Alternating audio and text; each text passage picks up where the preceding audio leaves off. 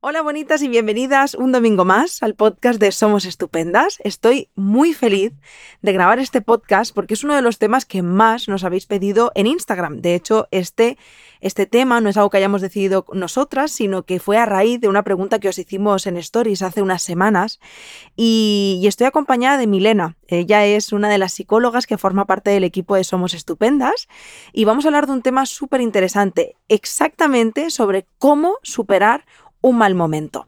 Pero antes voy a presentaros a Milena. Hola Milena, ¿cómo estás? Hola, bien. Saludos a todos desde la Barceloneta. desde la Barceloneta, pero con acento italiano. Muy, muy italiano como acento. sí. Bueno, Milena, eh, ¿qué te parece este tema? ¿Qué te parece hablar de cómo superar un mal momento? Que antes estábamos diciendo que sí que es verdad que al final es un tema muy amplio, ¿no? Porque cómo superar un mal momento se puede interpretar de muchas maneras.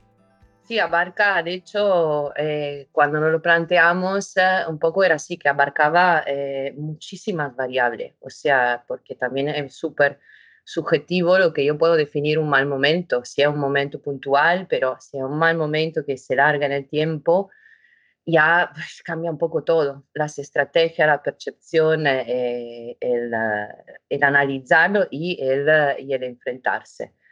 Pero bueno, es un buen tema, sobre todo en este, en este mal momento global. Eh, es un tema que preocupa mucho, una de las preguntas que más hacen los pacientes y los amigos también. Sí, de hecho yo pensando en, en, en malos momentos, aunque creo que es algo súper relativo y que para cada persona un mal momento pueden ser muchas cosas, creo, como decías, que la circunstancia actual en la que nos encontramos, o sea, estamos en un mal momento social, sanitario, económico. O sea, estamos en la era de la incertidumbre, en realidad. Sí, eh, eh, totalmente, eh, totalmente cierto y también estamos enfrente a un aprendizaje que sí o sí tenemos que, bueno, por lo menos que plantearnos de, de, vivir en la incertidumbre. Porque, por ejemplo, una de las cosas que boicotean más en el superar eh, un poco un mal momento es la ilusión bastante típica del ser humano, luego hay quien más, hay quien menos, de poder controlarlo todo. Entonces, la flexibilidad es un recurso fundamental en un mal momento, porque, bueno, caer en la ansiedad de no haberlo podido controlar y quedarse en, hubiese tenido que ser, eh, tendría que ser, em, empeora, empeora, empeora la cosa. Entonces, ahora es eh, es un momento de aprendizaje, bueno, una clase de mindfulness global, de aquí y ahora sí o sí, y también del planteamiento, de, de hablando en términos más generales, de, de, bueno, que el ser humano también tiene un límite y a veces tiene que parar y todo un proyecto que estaba muy estructurado puede caerse.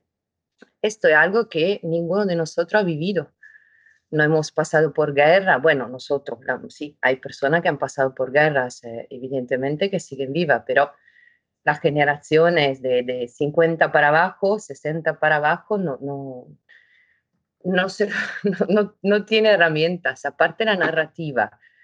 Pero al contrario, nos han alimentado un poco todo este mito de que mm, proyecta, estructura, controla, mucho de hemisferio izquierdo, hablando en términos más neurológicos, sin pegar una chapa que, no viene al caso, pero... Y, y esto en los momentos de crisis eh, puede, puede que nos enredamos ahí y, y no vemos una solución eh, adecuada sustancialmente. Hay, dos palabras que han salido mucho que me, parecen súper interesantes, que es la incertidumbre, que yo creo que ese es el aprender a vivir en esta incertidumbre desde la flexibilidad, que es algo que hemos hablado en podcasts anteriores con otras compañeras, por ejemplo, con un podcast que grabamos con, con Marina, hablábamos de la importancia de esta flexibilidad, pero sobre todo el control. O sea, ¿tú crees que el hecho cuando una persona, esta demanda tan alta, que nos hemos dado cuenta gracias a la cuenta de Instagram, que nos han pedido este tema, ¿no? Por favor, vamos a aportar, o sea, dándonos información sobre cómo superar un, mal momento o incluso tú que me comentas, ¿no? Que llegan pacientes con esto. ¿Tiene mucho que ver con el cómo nos han enseñado, como decías, a vivir desde ese control? Porque yo creo que esta situación en la que estamos es como, vale, eh, nos hemos dado cuenta de, si de algo hemos dado cuenta, es de que no tenemos el control de absolutamente nada. O por lo menos que nuestro control llega hasta cierto punto. Y luego siempre hay un margen, una variable que no depende de nosotros y, ahí es el momento donde hay que ser, eh, hay que ser flexible. Claro, con diferente grado de realismo, porque eh, pues, hay cosas donde uno puede ser eh, eh, flexible, mindfulness, sí, pero permanecen los problemas concretos que lo anclan en, eh, en una realidad muy difícil, muy difícil. Por esto, o sea, depende muchísimo de qué entendemos por un mal momento, porque hay mal momentos que son más, se viven como algo más abstracto, filosófico, como la típica crisis del ciclo vital. O sea, en nuestra vida eh, cada, cada cuando hay un ciclo y cambia el ciclo y hay que pasar por una crisis. Eh, la adolescencia creo que nos recordamos todos de que momento horrorífico puede ser. Y luego hay algunas que fluyen más, otras que, que menos. cuando los hijos se van de casa es un momento de, de depresión, por ejemplo, de, de, nuestros padres. Entonces, cada, cada, cada momento de vida tiene su crisis y hay que pasarla. Y claramente, en este caso, em, aceptar el cambio es la herramienta que sirve, es la herramienta que puede, que puede servir. Y claro, cada momento presenta eh, ansiedad, ¿no? Como decíamos, porque es el miedo al desconocido, pero es una ansiedad evolutiva, por decirlo de alguna forma. Mm, no que haya un peligro, hay un aceptar que no puede controlar lo que hay después. Y depresión, porque en parte es un duelo, en parte dejas cosas y como el último día de vacaciones en un lugar donde te encanta ir.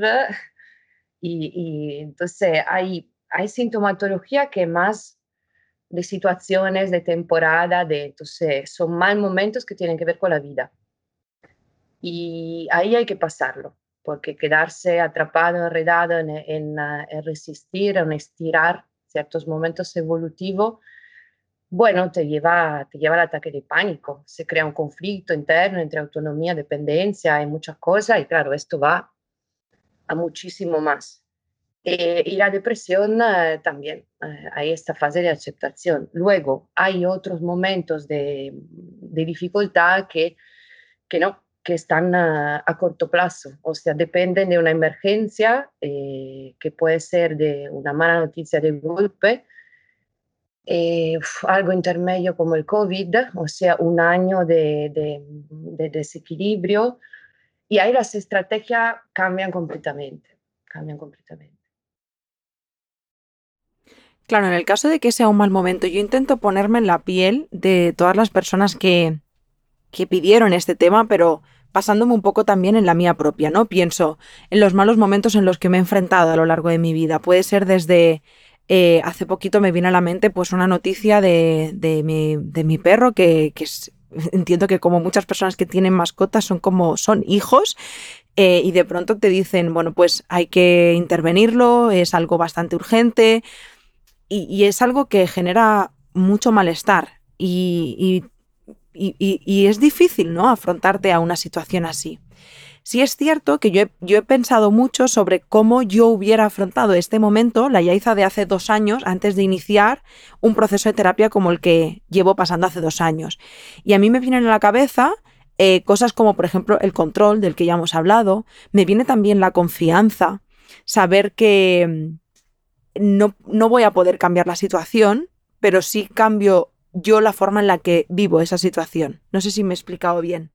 Entonces... Totalmente, totalmente. De hecho, problemas así puntuales como mala noticia o gestiones que son a corto plazo, eh, uno de los recursos más importantes por quien ha hecho terapia es rescatar todas las herramientas que se han, ah, que se han adquirido, tanto cognitiva como, por ejemplo, entender que a veces tenemos distorsiones cognitivas y, yo no sé, confundimos los posible con el probable.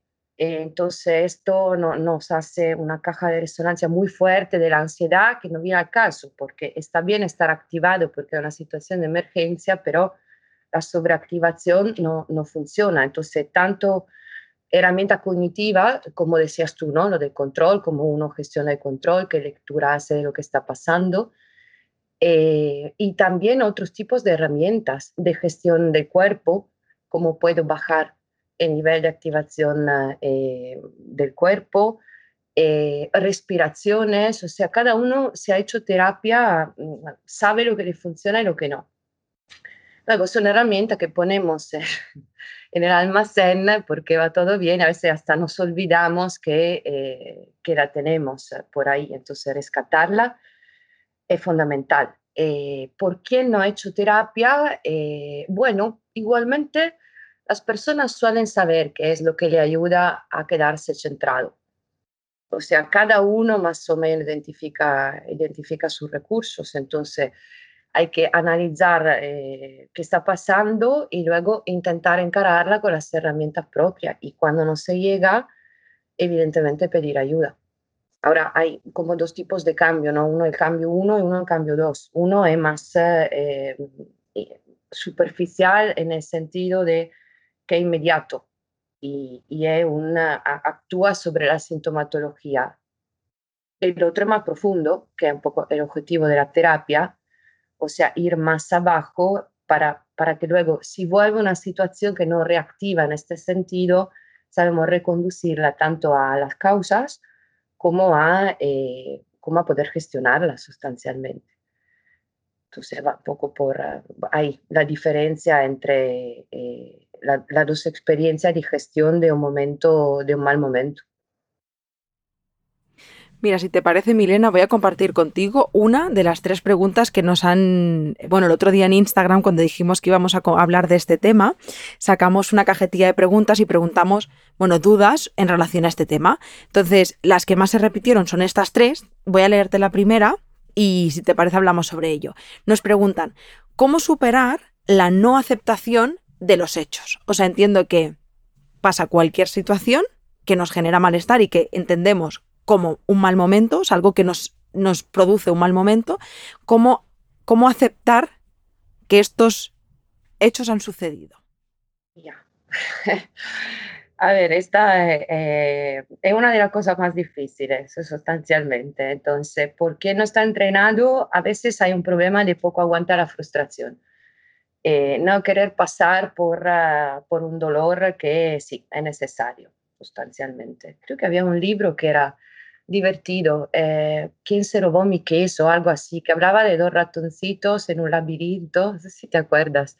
Sí, y uno se quedaba ahí no aceptando la idea que le habían robado el queso y el otro en un momento dice, bueno, tío, yo me voy a buscar otro, otro queso porque aquí no, no, no puede ser. Entonces, a veces es un tema de eh, entrenamiento a la frustración. A ver, cada vez que nosotros nos enfrentamos y superamos una situación difícil, sabemos más o menos lo que nos espera después. Entonces, si nos paramos antes, porque no aceptamos que haya pasado, evitamos eh, este paso evolutivo, o sea, del duelo, sustancialmente, del duelo.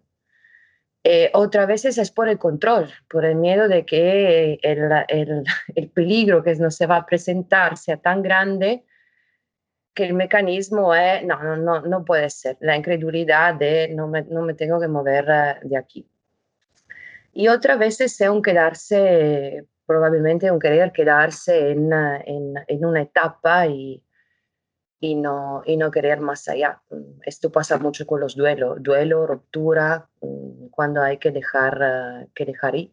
Entonces ahí uno se puede plantear si le falta un cierre del por qué no dejar ir, si hay miedos, en pensar, bueno, va, mm, me dejo libre de encontrar otra cosa. Eh, y hay veces que no. Es, una, es un paso difícil, es un paso difícil.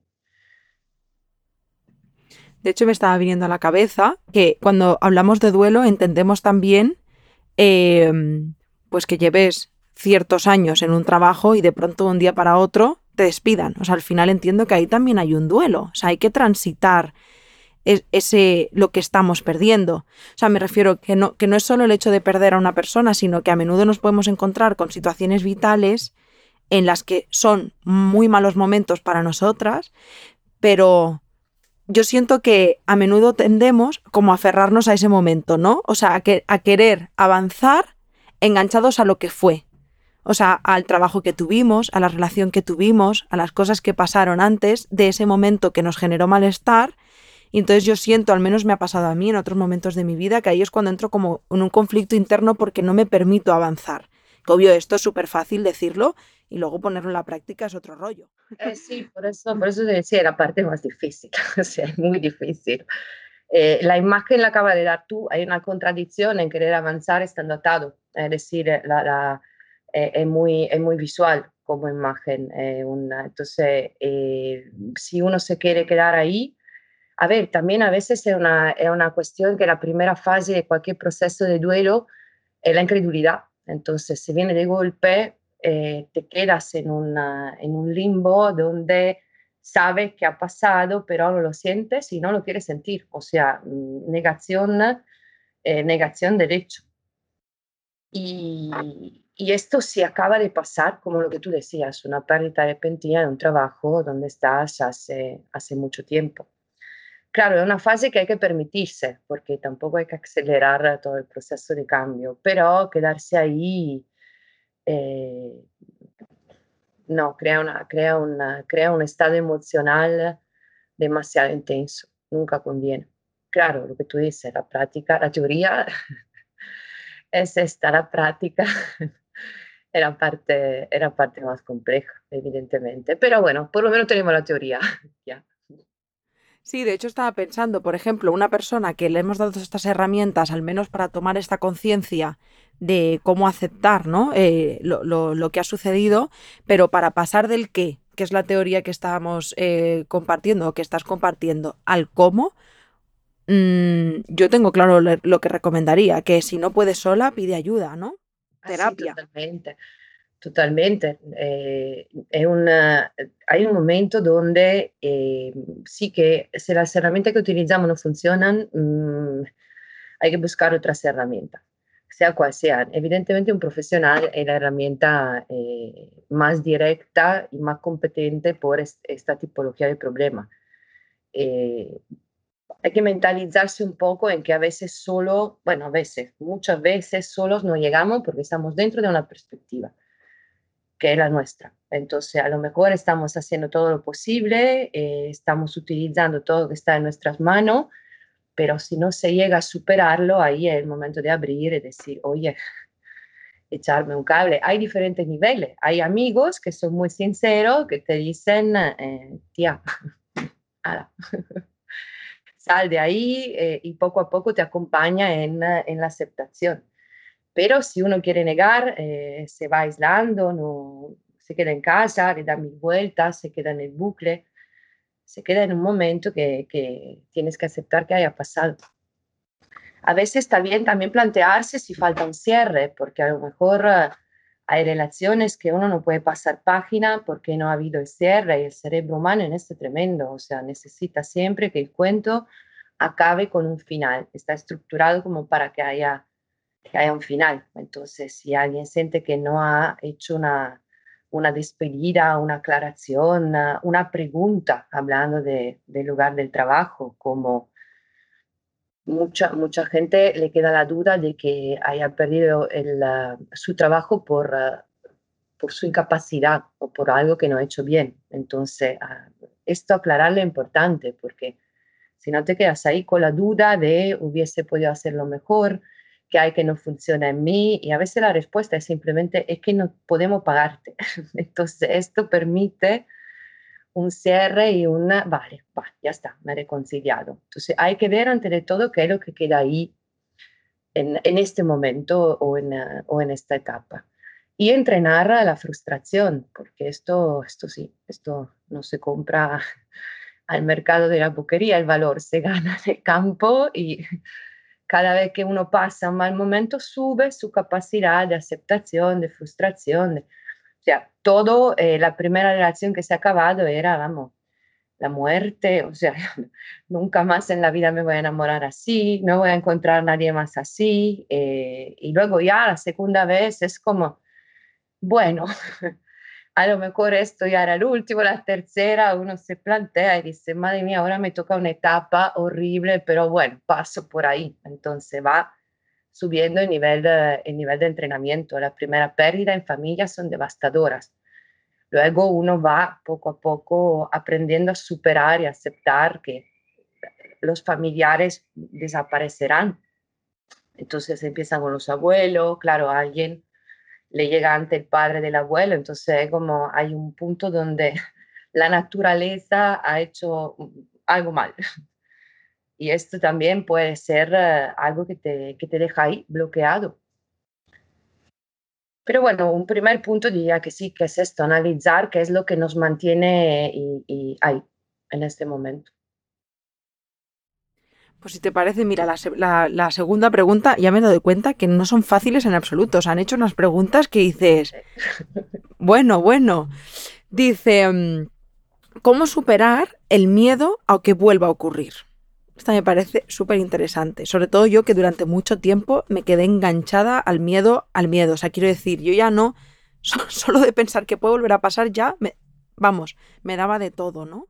Ya, pero ves, esta, esta em, es, una diferencia importante porque el miedo al miedo es una actitud evitativa, es decir, eh, te, estás adelantando eh, que vuelva la sensación de un peligro, que luego es lo que justamente retroalimenta eh, la ansiedad después de un ataque de pánico, porque claro, te pilla ahí de sopetón, mm, sin una causa tan evidente de repente eh, dice, la estoy palmando seguro, seguro. Entonces, es la primera vez.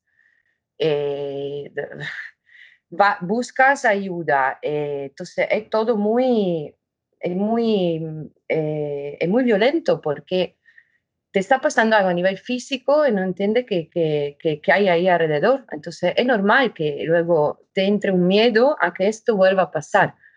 Por eso es importante entender que aunque parezca que no está pasando nada, hay algo a nivel profundo que está todo el tiempo chocando en conflicto y te mantiene ahí en un estado de por aquí o por ahí o de alerta general. Entonces, no, darle una explicación es, lo que luego rompe la cadena de, del miedo al miedo. Y al contrario, uno siente que va subiendo y se puede plantear, estoy otra vez en la situación donde estaba antes, estoy otra vez, distorsionando ciertas cosas, entonces mm, se convierte en un señal.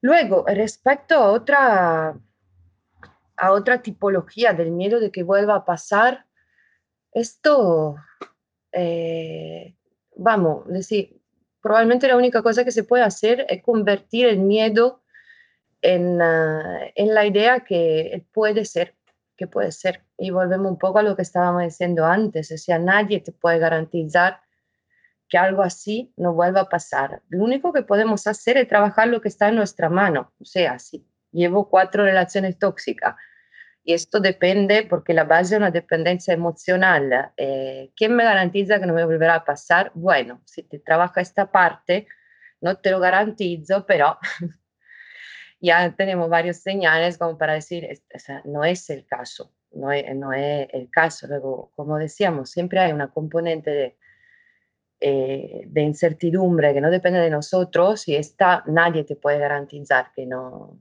que no vuelva a presentarse. Si uno la supera una vez, igualmente sabe que puede, puede hacerlo, puede hacerlo. Y esto también tranquiliza, tranquiliza un poco pero es un cuadro totalmente diferente de lo que decías tú del, del miedo al miedo. Esto sí que se puede parar. No sé si te he contestado, porque sí que son preguntas. Sí, sí. A mí por lo menos me, mm, yo lo he entendido, me ha quedado clarísimo. pues venga, Milena, vamos a por la tercera pregunta. Y es, esta me parece muy interesante y muy necesaria y además me alegra de que pregunten desde el otro lado, que es qué decirle o qué no decirle a una persona que está atravesando un mal momento. O sea, básicamente cómo acompañar a una persona que está pasando por un momento así. Y qué importante es, porque yo me pongo en la piel y digo, es que no es lo mismo vivir un, un, un momento doloroso para ti, conflictivo, que te genere malestar, o sea, un momento difícil, con compañía y con alguien que sepa acompañarte, a personas que no te acompañen o que te enjuicien o que no te invaliden. Sí, sí, bueno, de hecho el, el, um, el pedir ayuda también es una de las herramientas fundamentales ¿eh? a corto plazo o, o, a largo plazo que sea el, el mal momento. Luego, aquí, uno, el emisor, mm, hay que saber pedir ayuda. Y yo caracterialmente no soy muy buena en pedir ayuda, es una cosa que me reprochan todos los amigos, pero estoy trabajando en esto. Entonces, a veces uno piensa, no quiero molestar o no me va a ayudar y quizá no pide una solución. Una ayuda también es una, ay, me, me desahogo con alguien, o sea, estoy, estoy acompañado simplemente. Entonces hay que, eh, hay que saber pedir y, mm, y, también hay que saber escuchar. Eh, yo, es una cosa que me pasa mucho, de que si voy al bar con los amigos, tengo que un poco entender si me quieren el papel de amiga o más de profesional, porque, yo qué sé, hablan mal de la pareja. A lo mejor como amiga le digo algo diferente de lo que le dirían profesionalmente hablando. Entonces lo aclaro, sí, pero ahora qué papel tengo yo, porque entonces a veces la, la forma más uh, simple es directamente pedirle qué necesitas, cómo te puedo ayudar. Entonces, si uno pide espacio, respetarlo con, uh, siendo presente, pero sin uh, eh, atabalar o, ser, o ser invasivo sustancialmente en eh, estar, el estar, el estar. Luego, ahí, ahí, aquí también hay varios niveles. Mm, una de las cosas que se le piden a las personas que están en pareja, por ejemplo, con quien padece ataques de ansiedad, es eh, pactar que poco a poco dejen de ser la muleta emocional, porque si nos convertimos en la muleta emocional de alguien, eh, bueno, sí, estamos ayudando a sobrevivir, pero mm, no, no, en el fondo estamos largando una, una situación. Mm, entonces, eh, ¿qué más se podría hacer desde la otra perspectiva? Eh, intentar no llevarlo todo a nivel personal. Hay parejas que, por ejemplo, saltan por estas razones, porque uno eh, o lo lleva a nivel personal o tiene un punto de salvador, entonces se frustra tanto del malestar del otro que en que quitar al asunto le añade más peso o te entra con una actitud paternalista o maternalista y te explica cómo tendría que ser, mira, es un poco, eh, imagínate, eh, yo siempre lo cuento como un poco la metáfora del entierro, ¿no? O sea, cada uno te dice una cosa diferente y de un mal momento, ¿no? Alguien te dice, está en un lugar mejor, mm, mm, mejor, mejor así porque si no vas a sufrir lo encontrarás en, uh, y a lo mejor tú no eres católico mm, ni agnóstico, y todo esto te puede molestar bastante, en plan de vaya consuelo me está dando, o sea, que, que, que no, que, no creo en esto. Eh, o simplemente eh, uh, lo siento, o sea, él lo siento. Comparto contigo eh, esta emoción, uh, este momento feo, feo. Entonces, es una poca palabra, pero demostrar la, la proximidad.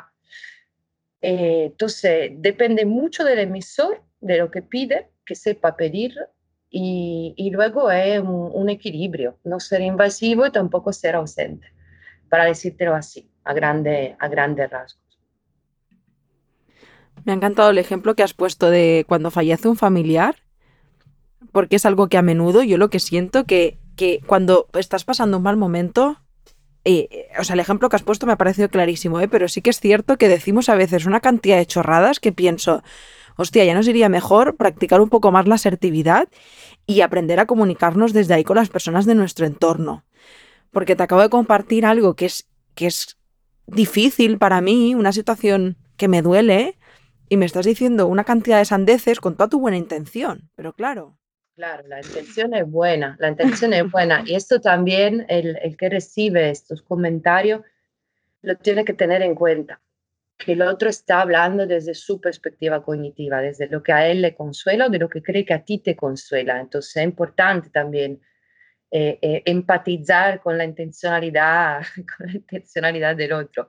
que si no ahí se crea un choque, un conflicto, una distancia, una, una herida entre amistades, por ejemplo, de me esperaba esto y no ha llegado.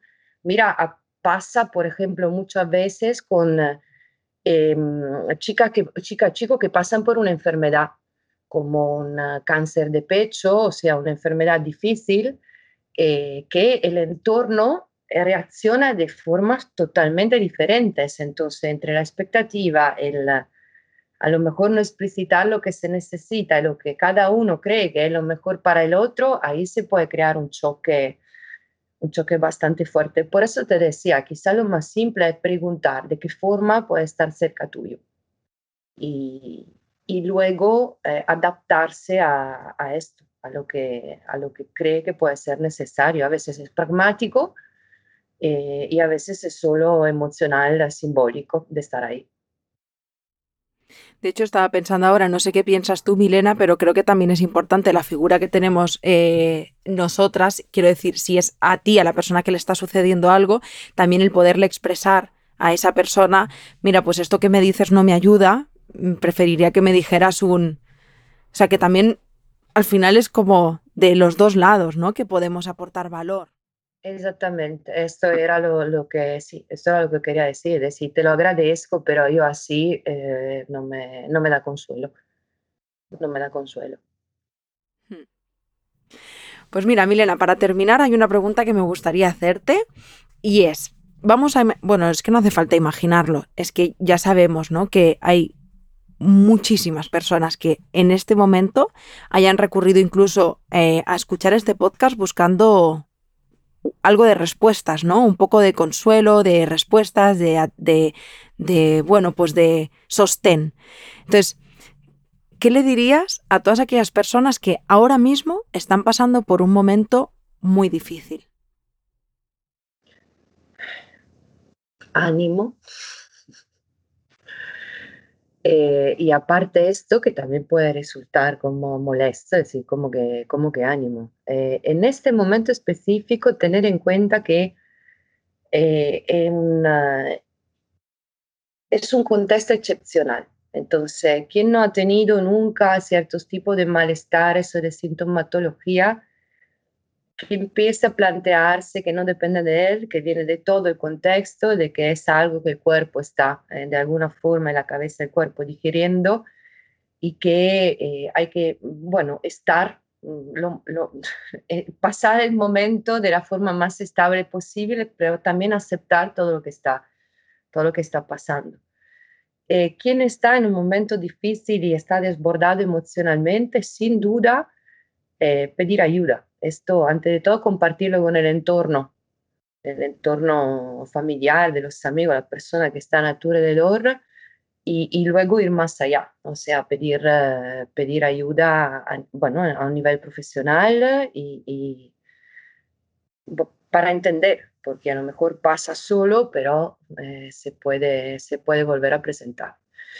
Y luego, como herramientas así generales, pues el ser lo más flexible posible, lo que decíamos antes, el recuperar herramientas que nos han funcionado mucho a lo largo, a lo largo de la vida, analizar sobre todo qué, qué tipo de mal momento es, o sea, ser puntual, si pertenece, como decíamos, al ciclo vital, si podemos realmente hacer algo, si solo tenemos que aguantar eh, eh, y pasar la, fase de la, de la tempesta y, luego encararlo, eh, encararlo.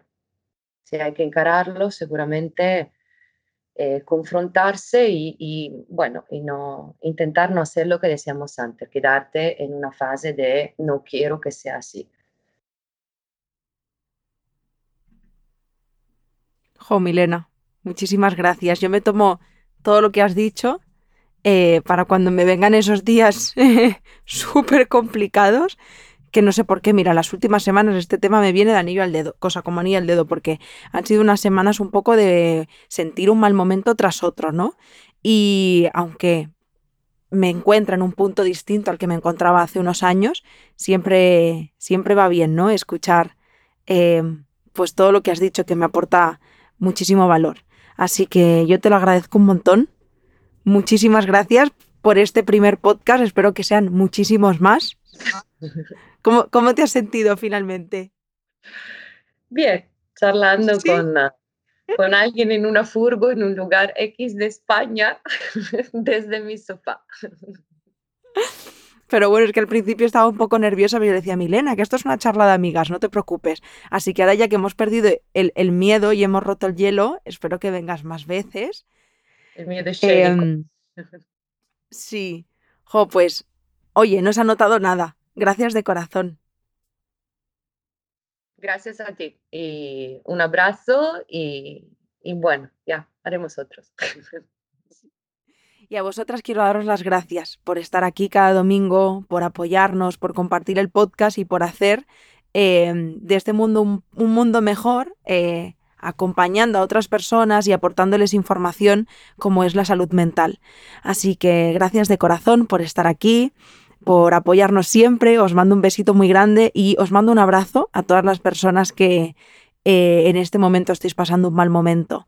Os mando un abrazo muy muy fuerte con todo mi corazón y nos escuchamos el domingo que viene. Así que os mando un besito muy, muy, muy, muy grande. Gracias Milena y gracias a todas. Adiós.